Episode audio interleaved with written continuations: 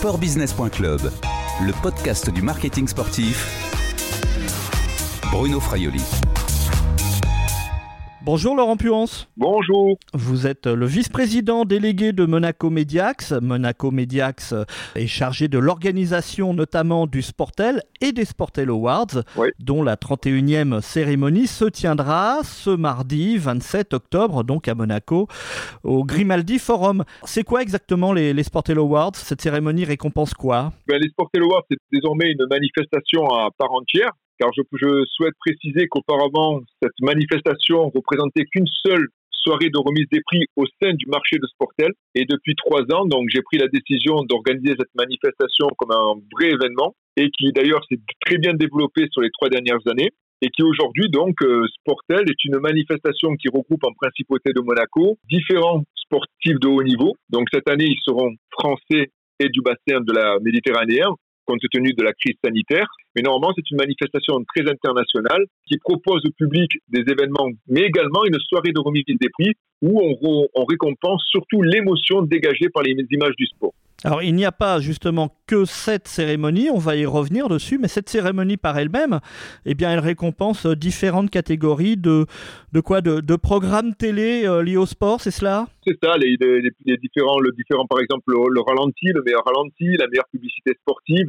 Il y a plusieurs catégories effectivement dans la compétition et seront récompensés donc le 27 au soir, le mardi 27 au soir. Mais il n'y a pas, Laurent, euh, que des programmes télé, il y a également, je crois, des, livres de sport hein, qui seront récompensés. Tout à fait, il y a une catégorie qui est dédiée et qui sera très très bien représentée cette année avec des, avec des œuvres qui, comme vous pouvez le constater, de très très grande qualité.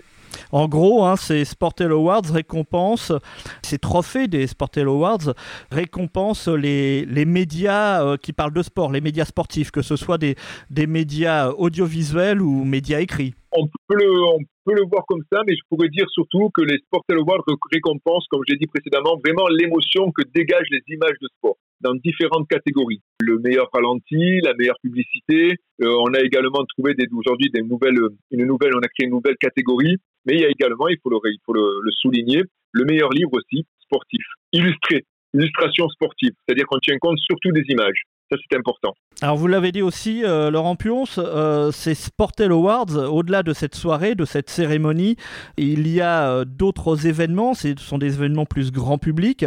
Quels sont ces types d'événements? Je, je, crois qu'il y aura déjà en ouverture une formidable soirée e-sport. On a pris la décision d'organiser donc une, une soirée qui sera consacrée à l'e-sport en collaboration avec Webedia et Monaco e-sport Fédération, dont le président est Louis Ducruyer. On peut dire que c'est un des événements majeurs en France, puisqu'on présentera en principauté de Monaco, à l'ouverture des Sportel Awards, la grande finale de la Ligue française de League of Legends qui est le sport de référence effectivement sur eSport. Et en même temps, hein, en ce moment, se, se déroule le championnat du monde de, de, League of Legends. Là, on aura les, les meilleures équipes françaises qui vont se, se confronter dans ce, ce, forum euh, Grimaldi.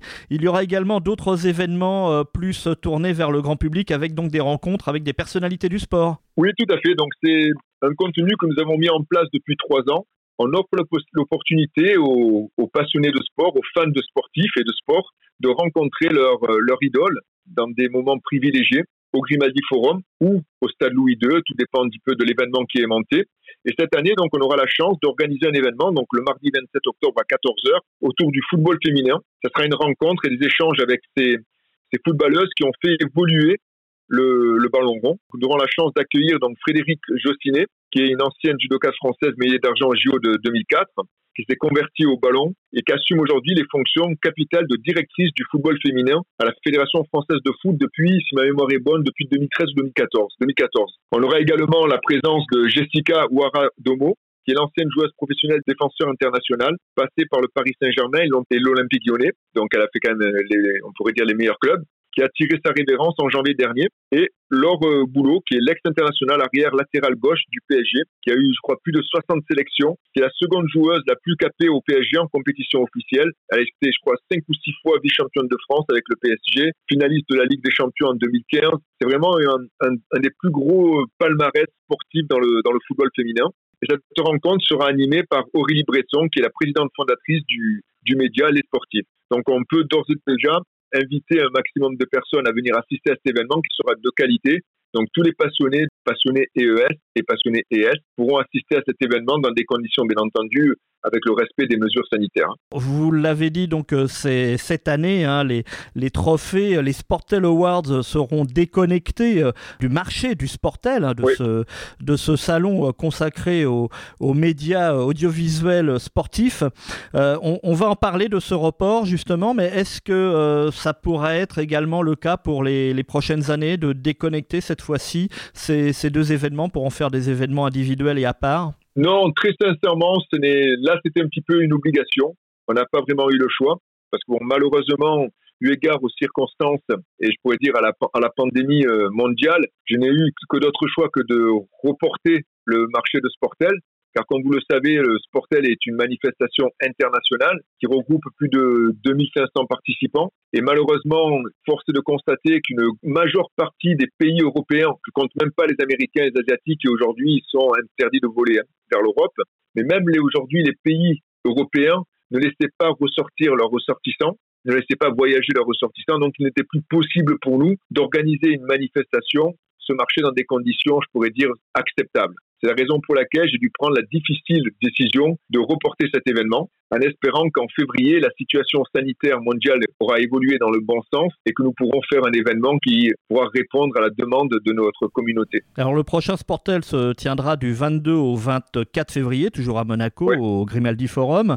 Euh, est-ce que vous avez pour cette, euh, cette édition 2020 avant de prendre la décision de la reporter Est-ce que vous avez euh, regardé la possibilité de le faire en virtuel ou est-ce que cela finalement euh, n'avait aucun sens?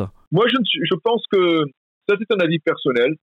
Aujourd'hui, je suis de plus en plus convaincu que bon, le virtuel a eu une belle partie de temps à évoluer, c'est exact, puisque pendant le confinement, on a eu beaucoup d'organisations, de conférences, d'événements en virtuel. Les gens étaient, je pourrais dire même, décidé à passer par le virtuel. C'était vraiment des meilleurs moyens pour assister à un événement. Mais je crois qu'aujourd'hui, le virtuel perd un peu de, perd un peu de vitesse et que l'humain a besoin de se, de se retrouver à nouveau face-to-face. Donc Sportel, en priorité, c'est un marché.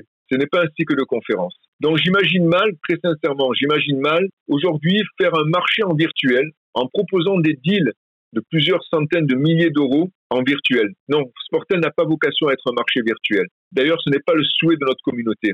Sportel se tiendra en février en, présentiel.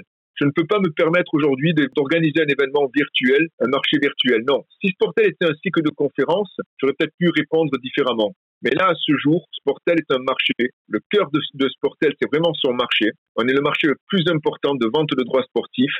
Aujourd'hui, on a développé le marché vers les nouvelles technologies, vers l'e-sport. C'est la raison pour laquelle je demeure convaincu que si, je précise quand même, si les conditions sanitaires sont réunies, Sportel février sera un événement de qualité. Certes, encore peut-être européen, puisque les Américains en février et les Asiatiques ne pourront peut-être pas encore se déplacer librement, mais Sportel se tiendra sous un format peut-être plus réduit que par le passé. Ce sera un événement européen, mais il se tiendra en présentiel je ne peux pas imaginer que cet événement se fasse en virtuel. Eh bien, on se donne rendez-vous hein, du 22 au 24 février à Monaco pour cette édition 2020 reportée en 2021 du, du Sportel. Merci Laurent Puons, à bientôt. Merci beaucoup, merci pour votre intérêt et je vous souhaite une belle, belle après-midi. Cette interview a été enregistrée mardi 20 octobre 2020. Au revoir et à bientôt sur euh, les podcasts de sportbusiness.club.